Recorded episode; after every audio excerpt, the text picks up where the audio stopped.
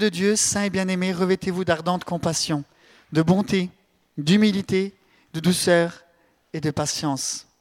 Alors, euh, ce n'est pas le revêtez-vous qui m'intéresse, c'est ce qui est juste avant. C'est des élus de Dieu, saints et bien-aimés. Et en fait, ces trois mots, je les ai pris ce verset parce que les trois sont ensemble. Et en fait, souvent dans le Nouveau Testament, les trois reviennent. Et les saints ou les sanctifiés, vous pensez qu'il revient combien de fois dans le Nouveau Testament? Vous avez une petite idée comme ça Toutes les fois où Paul dit les saints ou n'importe qui, les saints qui sont à Rome, les saints à Philippe, euh, tous les saints, 60 fois à peu près, un peu plus de 60. Les sanctifiés, nous avons été sanctifiés. Je pense que c'est une chose qu'on doit savoir, c'est un de nos titres de gloire. Amen. Sur la terre, on cherche des gros titres, on a besoin d'être valorisé, identifié. Ben un de nos titres de gloire, c'est saint, sanctifié. Je suis un saint. Alors Patrick, euh, euh, Samuel Rhin, il aime bien dire saint, saint Vito. Hein. Alors euh, c'est une boutade et en même temps, elle est tout à fait réelle.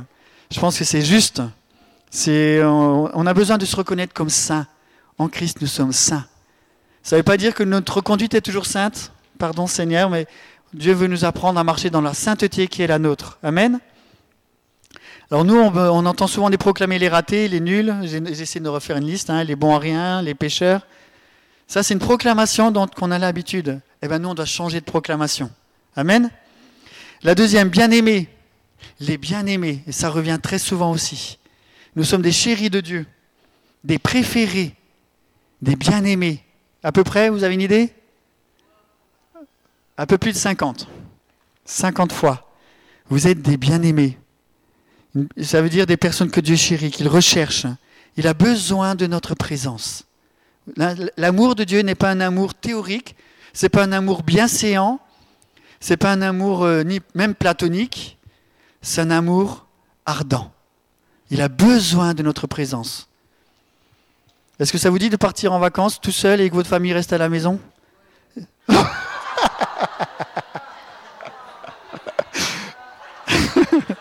Ça vient du cœur au moins. Hein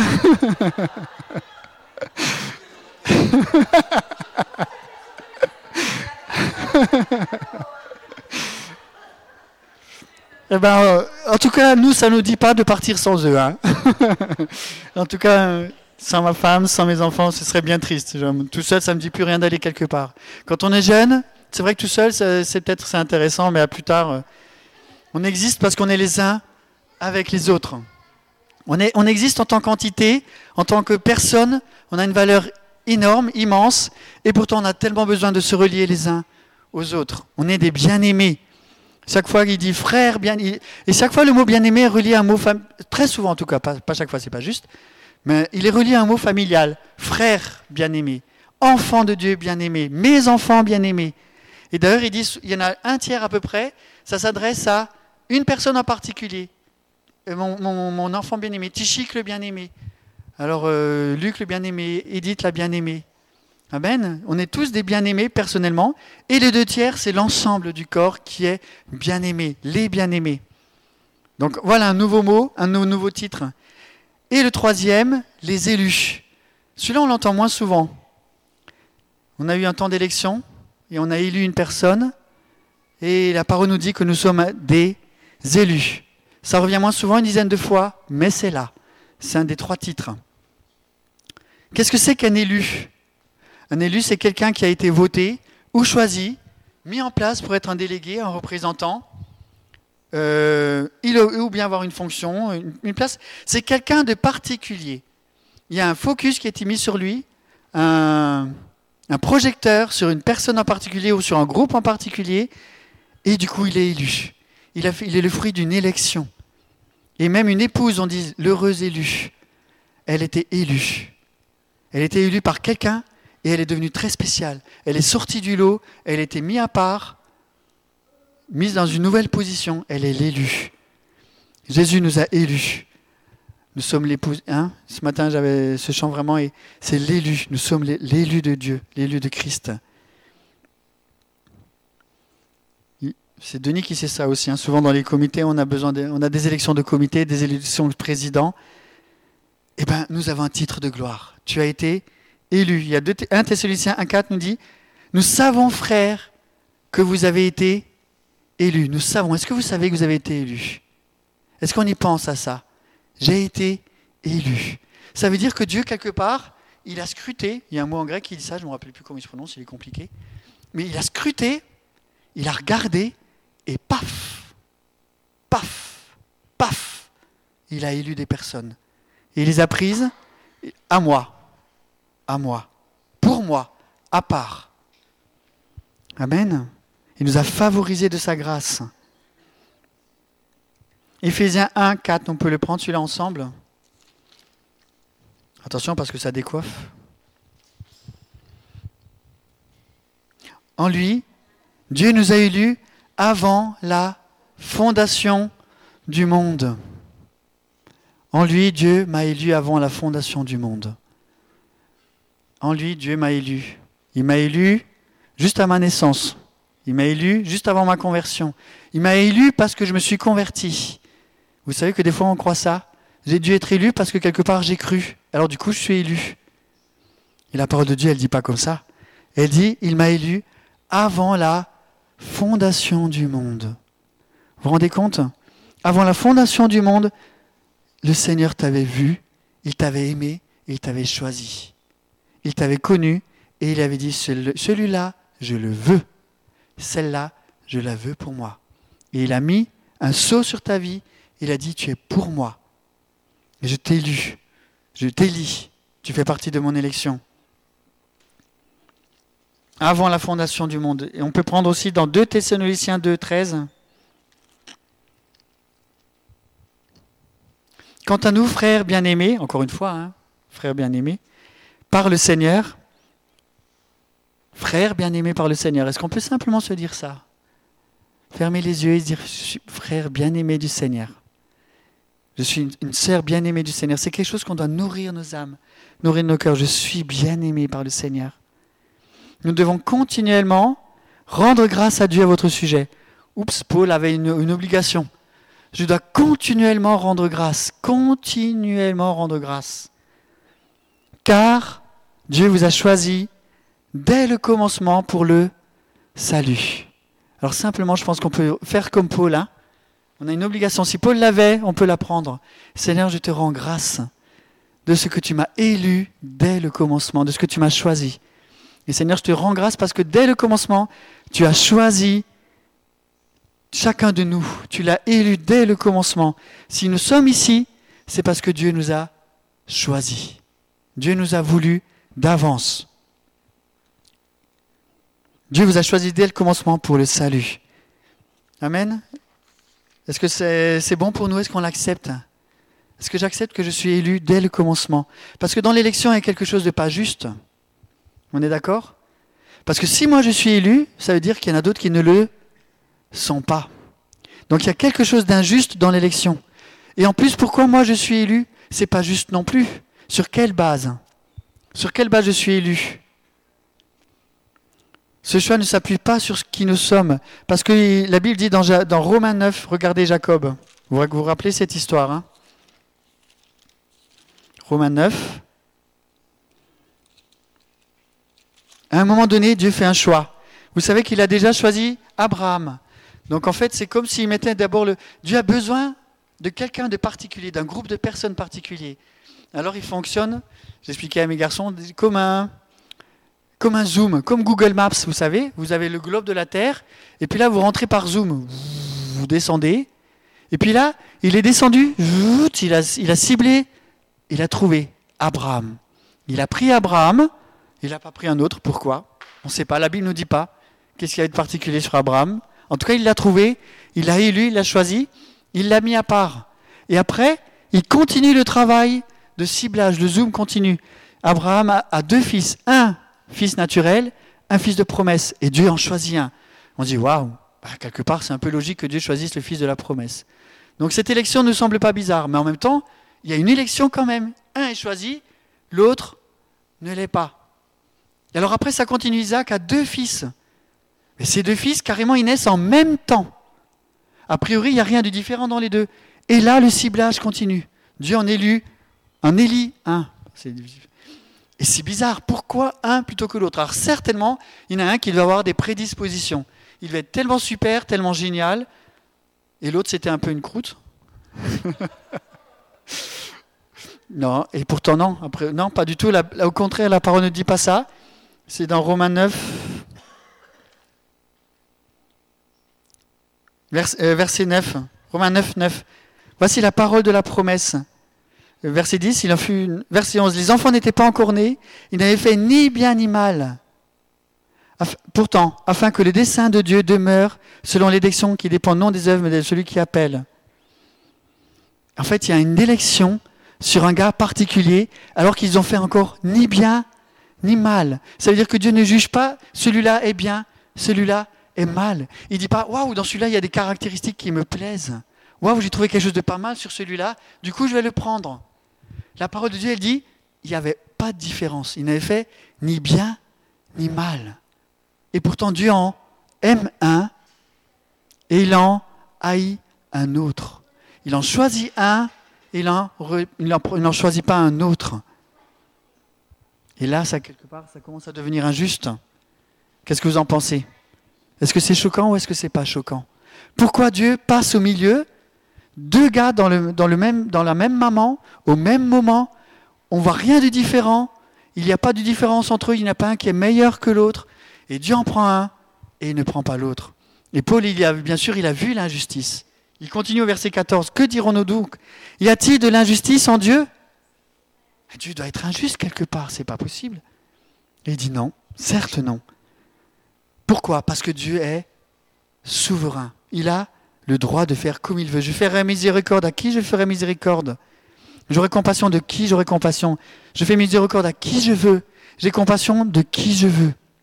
Ainsi, ça ne dépend ni de celui qui veut, ni de celui qui court, mais de Dieu qui fait grâce, de Dieu qui fait miséricorde. Alors quelque part on se dit, bah, si c'est Dieu qui choisit, pourquoi encore après il y a des critiques, pourquoi on dit quelque chose sur celui-là ou celui-ci, pourquoi il y en a qui ne sont pas, pas pris? Alors il dit, il dit au verset 19, ben, tu diras, qu'y a-t-il encore à blâmer? Qui est-ce qui, résiste à sa volonté? Alors Paul dit, mais toi plutôt, qui es-tu pour discuter avec Dieu? Le vase va-t-il dire à celui qui le, façonne, pourquoi m'as-tu fait ainsi? Le potier n'est-il pas maître de l'argile pour faire avec la même pâte un vase destiné à l'honneur, un vase d'honneur et un vase de colère ou un vase de mépris dans ma version des vases de colère et des vases de mépris, et puis des vases de grâce et de faveur c'est quelque chose qui est choquant. Et il me semble que simplement de nos cœurs peuvent monter la reconnaissance parce que nous sommes des vases de miséricorde. Dieu nous a choisis, indépendamment de notre volonté. Ça ne vient pas de nous. Quelque part, nous n'y sommes pour rien. On est juste des héritiers. Comme chaque Israélite qui naissait. Qu'est-ce qui a fait qu'il était un Israélite? Pourquoi un enfant qui naît en Israël, c'est un Israélite? Parce qu'il est né Il a fait quelque chose pour ça? Est-ce qu'il a fait quelque chose? Et pourtant, il fait partie d'un peuple qui a des bénédictions, un peuple de l'alliance, un peuple de promesses, un peuple qui a Dieu. Tous ceux qui ne naissaient pas en Israël n'avaient rien. Ils n'avaient pas de bénédiction. La Bible, elle nous dit dans Éphésiens, avant, on était sans alliance, sans droit de cité en Israël, sans Dieu dans le monde, sans promesse. Sans bénédiction, il n'y avait rien, c'était le vide. Par contre, tous ceux qui naissaient en Israël, ils avaient tout ça. Tous ceux qui naissaient en Israël étaient favorisés de naissance. Et quelque part, nous sommes favorisés de naissance. Notre naissance, elle, a fait de nous des êtres favorisés. Et qu'est-ce que, fait le bébé pour naître? Est-ce qu'il y est pour quelque chose? Qu'est-ce qui fait qu'un bébé naît? Qu'est-ce qu'il a fait pour naître? Il n'a rien fait il n'y est pour rien. Alors nous, vous savez très bien que Luther, il, a, fait une révolution dans le monde de la foi, parce qu'il y avait toute une conception par rapport au salut, il fallait faire des œuvres, etc. Puis Luther, il vient et dit, attention, revenons-en à la parole, la parole est dit, celui qui croira sera sauvé. C'est par la foi que je suis justifié. D'accord? Et quelque part, du coup, on a interprété, et moi, il me semble que quand je vois, quand j'ai des discussions, on croit souvent maintenant que la, foi L'œuvre ultime, c'est notre foi. On, on, voit la foi comme l'œuvre, l'œuvre qui nous reste à faire. Je suis sauvé parce que j'ai cru. L'œuvre que je fais, l'œuvre que j'apporte à Dieu, l'œuvre que je mets sur mon autel, sur l'autel, c'est que je crois. Quelque part, je suis à l'origine de mon salut presque. Et le Seigneur nous dit non. Ta foi même, elle est un cadeau. La foi, tu la reçois. Si un jour tu as as pu croire et tu as pu recevoir le salut, c'est parce que Dieu l'a voulu d'avance. C'est parce que Dieu te l'a donné.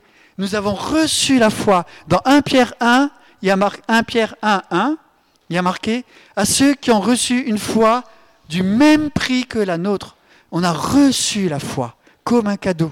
Elle fait partie du package salut. Il y a un gros paquet, un gros paquet cadeau. Il y a marqué salut dessus. Et dans le salut, il y a la foi dedans. Et quand tu reçois le paquet salut, tu reçois la foi pour reprendre le salut avec. Il est dans le paquet. Il n'est pas hors du paquet. Pourquoi? Parce qu'en nous, il n'y a rien de bon, tout simplement. C'est la déchéance totale. C'est la mort totale. Dieu ne pouvait pas essayer de trouver quelque chose de bon en nous et s'appuyer dessus et faire levier essayer de dire, par exemple, ils sont capables de croire, je vais faire levier sur cette foi qu'ils ont et pouvoir leur apporter mon salut. Dieu ne trouve aucun appui dans notre vieille nature. Il n'y a aucun fondement sur lequel Dieu peut appuyer une quelque chose, une quelconque faveur de sa part. C'est une déchéance totale, une perdition totale, une mort totale. La seule chose qu'il fait, c'est qu'il prend des vases desséchés, morts, bons pour le rebut, bons pour la déchetterie. Normalement, ça partait à la benne.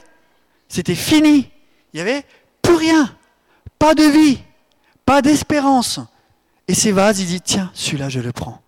Celui-là, je le prends. Celui-là, ceux-là, ce groupe, ceux-là, je les prends et je vais les faire revivre. Amen. Il nous fait revivre. Nous étions morts par nos offenses et il nous a fait revenir à la vie.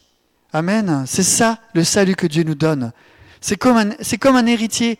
Quelqu'un qui reçoit un héritage. D'un coup, tu, apprends que tu as un oncle d'Amérique qui est hyper riche.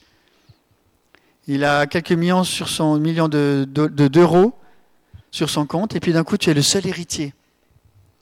Tu fais quoi pour être héritier? Qu'est-ce que tu fais? Tu vas, chez le notaire, il, te dit venez telle, telle, telle heure. Voilà, il y a un document à signer. La seule chose que tu peux faire à la limite, c'est que tu signes. Tu signes. Mais c'est pas, c'est peut-être le seul acte et encore même celui-là, je crois que Dieu nous le donne. Le salut que c'est un salut total que nous recevons. Nous le recevons comme un héritage gratuit. Amen. Nous sommes des héritiers du salut. Nous n'y avons nous n'y sommes pour rien, nous n'avons rien fait. Nous le recevons. Par contre, il est complet. Il est total.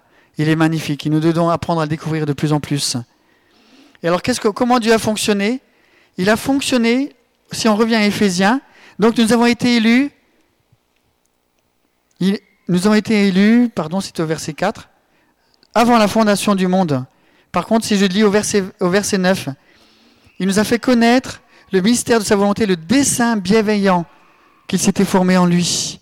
Et au verset 11, nous avons été mis à part, prédestinés selon le plan de celui qui opère toutes choses d'après le conseil de sa volonté. Voilà un gros mot qu'on n'ose pas trop prononcer, la prédestiné. La parole pourtant, elle l'a écrit. Je suis prédestiné avant la fondation du monde, suivant un plan. Il y a un plan que Dieu a mis sur place, il a écrit quelque chose comme un code.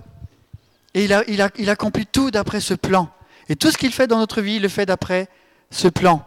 Et ce plan date d'il y a très longtemps. Il t'a élu d'après son plan.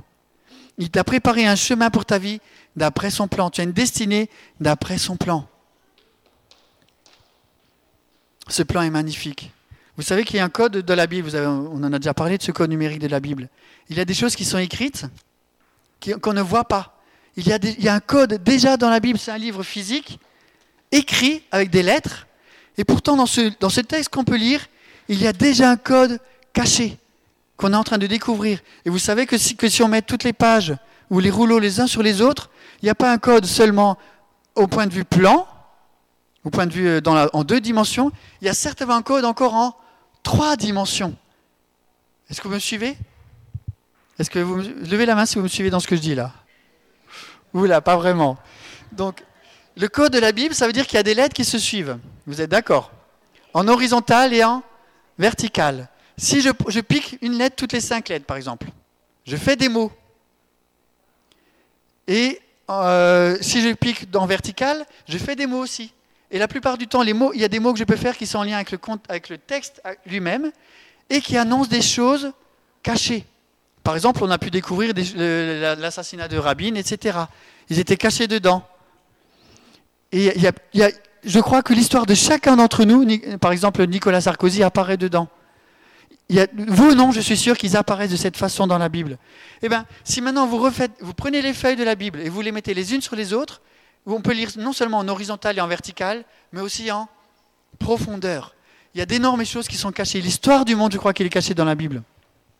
Mais vous savez que je crois que Dieu nous dit qu'il y a un livre, dans Psaume 139, il y a marqué Sur ton livre était inscrit tous les jours qui m'étaient destinés avant qu'aucun d'eux n'existe. Eh bien, je pense qu'il y a un livre plus magnifique que celui-là encore, où est contenue l'histoire totale de tous les hommes. Mais ça va au-delà. Vous savez, dans le GPS, le GPS, qu'est-ce que c'est? C'est un plan de direction dans le monde. Et maintenant, on a un appareil. Quand je rentre une destination, qu'est-ce qu'il va me faire? Il va me sortir un chemin. Et maintenant, moi, je suis un peu de tête dure. Je choisis de prendre un autre chemin. Au lieu de partir à gauche, je suis parti à droite. Qu'est-ce que fait le GPS Il recalcule automatiquement une nouvelle, un nouveau chemin. Je crois que la prédestination de Dieu, elle fonctionne de la même façon. Il y a tout un ensemble de chemins et de routes qui ont été tracés, dessinés et écrites pour chacune de nos vies. Et quand nous, il y a un chemin qui est assez direct, que Dieu a préparé. Et quand je me trompe de chemin, je vois, je passe à côté, et le plan de Dieu, la prédestination de Dieu, elle recalcule pour m'amener à la direction que Dieu veut. J'étais prédestiné à être semblable à l'image de Christ dans Romains 8, 29. Je, dois, je suis appelé à lui ressembler. C'est ça ma prédestination, être comme Christ. Et pour ça, Dieu a toute une méthode de travail pour ma vie, tout un chemin. Et alors quand je rate, qu'est-ce qui se passe? J'ai l'impression que tout s'écroule Non, parce que le plan de Dieu, il est vivant. La prédestination de Dieu, elle est quelque chose de vivante. Tout est écrit, toutes les milliards de possibilités sont écrites. Dans le plan de Dieu, les milliards de vies ont été écrites et, décrites et, mises sur papier. Mais en plus, a été écrit toutes les choses qui pourraient arriver si. Regardez par exemple si je prends l'histoire de Ézéchias. Vous savez ce qui s'est passé avec Ézéchias? Un moment, Dieu, il regarde le plan, vide, il rentre dans le GPS. Ézéchias, ouf À un moment donné, il arrive vers les 50, 60 ans d'Ézéchias, je ne sais pas. Fin de vie d'Ézéchias, oula Il va bientôt mourir celui-là. Ah, donc il a le listing qui sort du GPS. Fin de vie de Ézéchias dans deux ans. Dieu dit, oula Ézéchias, mais c'est un, homme que j'aime, il a travaillé pour moi. Il faut que je prévienne. Il vient vers Ézéchias. Ézéchias, tu vas mourir. Mets tes affaires en ordre. Prépare-toi. La fin de ta vie approche. Ézéchias, il réagit. Il pleure. Il crie à Dieu. Seigneur, donne-moi encore un surplus de vie. Détour du GPS. Le Seigneur entre. Ah, il accepte. il rentre quelque chose de nouveau dans le GPS. Ah, changement de, de destination pour Ézéchias. Rajout de 15 ans. Et alors la prédestination de Dieu, elle fait un recalcul elle ressort une nouvelle destinée pour Ézéchias. Et dans Ézéchias, et vous savez ce qui s'est passé à ce moment-là? Il y a Manassé qui est né. Et Manassé est dans la lignée de Jésus. Ça veut dire que Jésus, qui était prédestiné avant la fondation du monde, s'il y a une vie que Dieu connaît, c'est bien celle de Jésus. Vous êtes d'accord? S'il a connu Jésus, ça veut dire qu'il a connu tous les pères et mères, tous les ancêtres de Jésus. Et donc, dans la destinée, dans la, dans la lignée de Jésus, il y a un homme qui au début n'était pas dans la, dans la prédestination et qui un jour y réapparaît comme ça. Il y a eu un recalcul, une écriture nouvelle. Et Dieu l'intègre. Et ça fait partie maintenant de la vie de, la vie de Jésus, et c'est une bénédiction. Et pourtant, Manassé, ce n'est pas, pas une réussite. C'était un des rois les pires. C'était un roi plongé dans l'occultisme. C'est lui qui a amené la fin d'Israël, Tellement il était mauvais et méchant que Dieu a dit cette fois, c'est terminé. Il peut y avoir des choses que Dieu accepte. Et dans nos vies aussi, des fois, il y a des choses comme ça. Il y a des détours, il y a des échecs, il y a des péchés. On se dit, qu'est-ce qui va se passer avec ma vie? La, destinée de Dieu a peut-être raté. Et non, Dieu est en train de tout recalculer et il y a la gloire de Dieu qui t'attend. Tu arriveras à la destination, être comme Christ. Amen. Vous savez qu'il y a une autre histoire encore, j'ai pensé, j'ai cherché un peu l'histoire de Ninive. Ninive. Dieu va vers Jonas et lui dit Jonas, il faut que tu ailles dire à Ninive qu'elle va être détruite. Dieu a rentré dans le GPS Ninive, destruction. Cette, cette, cette ville, c'est plus possible. Et Jonas, il connaît Dieu. Il savait que Dieu risquait de changer la destination de la ville. Il savait que les changements sont possibles. Et il a fui. Il s'est dit, non, si moi j'annonce la repentance, ils vont se repentir et Dieu va changer d'avis.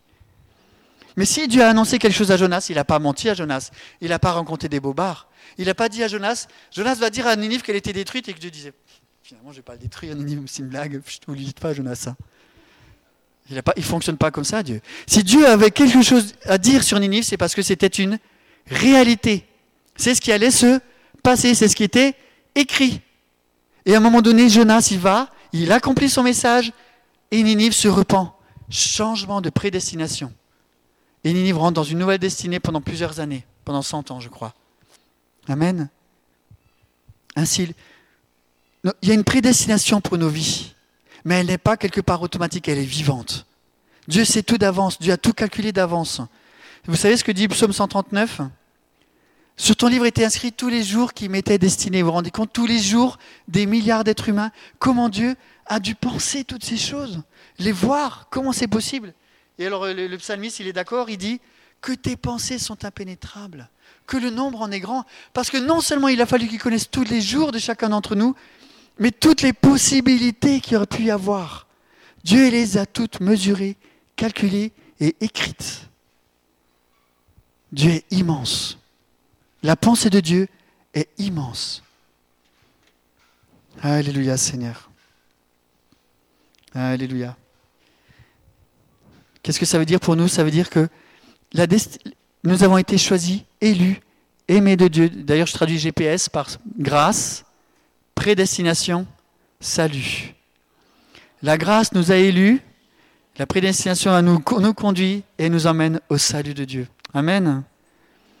Alléluia Jésus. Alléluia. J'essaie de raccourcir hein, parce que l'heure passe.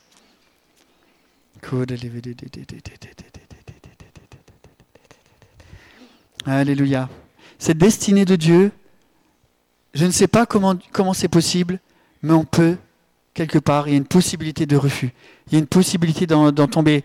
il, y a, un verset, je ne l'ai pas noté dans la parole, qui dit Ils ont annulé à leur égard le dessein de Dieu. Donc, quelque part, on doit veiller. Ce n'est pas parce qu'il y a une destination, une prédestination, qu'il n'y a pas une possibilité de, perdre ce que Dieu a préparé. Donc ça veut dire que la Bible nous dit veille, mais en même temps sache que je t'ai aimé d'avance, sache que je t'ai destiné d'avance, sache que je t'ai prédestiné pour la vie, pour la vie éternelle. Et combat. Vous savez, c'est comme le jardin. En fait, le salut, c'est que nous avons été placés de nouveau dans un jardin d'Éden. Un jardin spirituel. Où Dieu nous rencontre tous les jours. Où nous avons une vie de communion avec lui. Et au milieu, du jardin, vous vous rappelez qu'est-ce qu'il y avait dans le jardin d'Éden? Il y avait deux arbres. Il y a un arbre, l'arbre de la vie. Quelque part, il apparaît presque pas. On n'en parle pas. Adam n'a pas été en manger de cet arbre.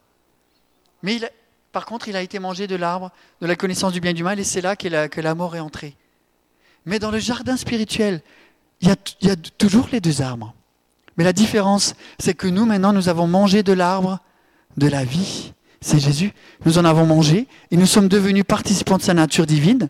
Nous sommes devenus comme lui. Et cet arbre de la vie nous fait vivre dans le jardin. Nous en vivons tous les jours et notre vie est devenue éternelle. Ce qui se passe simplement, c'est que maintenant, en petit, il y a encore l'arbre de la connaissance du bien et du mal. Il nous, est toujours encore possible d'en manger des fruits. Et, cet arbre-là, nous devons veiller afin qu'il se rabougrisse, qu'il commence à mourir et que nous, lui donnions plus de force parce que nous en mangeons. Chaque fois que nous vivons pour nous-mêmes, pour notre chair, pour notre propre conception, pour notre propre nature, nous fortifions l'arbre de la connaissance du bien et du mal qui nous sépare de l'arbre de la vie qui veut nous en couper. Et celui-là, on ne doit plus s'en occuper et alors afin que la Bible, comme elle dit la Bible, affermissez votre, affermissez votre vocation, votre, le fait que vous avez été choisi et élu, affermissez votre élection. Ça veut dire nourrissez-vous de plus en plus de l'arbre de la vie. Amen. Je crois que je vais simplement m'arrêter là. Alléluia, papa. Seigneur, nous te sommes vraiment reconnaissants parce que tu nous as élus, tu nous as choisis. Nous voulons proclamer sur notre vie saint, bien-aimé choisi. Tu as été choisi. Tu es quelqu'un de choisi. Dieu t'a choisi. Si tu es là, c'est parce que Dieu t'a choisi. Dieu t'a choisi de toute éternité et son choix, il n'en revient jamais en arrière. Il n'abandonnera jamais ce choix. Il t'a choisi, il est fier de son choix. Il est fier de toi parce qu'il simplement il t'a voulu et que maintenant tu es à lui. Et en tant que tel, il est fier de toi. En tant que tel, il t'aime à fond. En tant que tel, il a un projet magnifique pour toi. En tant que tel, il fait de toi un fils et une fille dont il, aime, à lequel il aime avancer, marcher, travailler. En tant que tel, il fait de toi un héritier. Tu n'y es pour rien, tu n'es juste un heureux bénéficiaire. Tu es un heureux bénéficiaire, un chanceux de la vie, un chanceux de la vie, parce que Dieu t'a aimé de, de tout temps. Seigneur, nous te rendons grâce, nous te donnons la gloire, la louange et l'honneur. Et nous sommes heureux et fiers de toi, heureux de t'appartenir, heureux de découvrir de plus en plus combien tu es grand, combien tu es magnifique, combien tu es merveilleux, combien ton amour est puissant, combien ton intelligence est immense, combien ta force est si grande. Seigneur, nous voulons de, plus en plus entrer en toi, dans qui tu es, dans l'unité avec toi, dans l'intimité avec toi, au nom de Jésus. Amen. Merci Franck. Hein. C'est pas un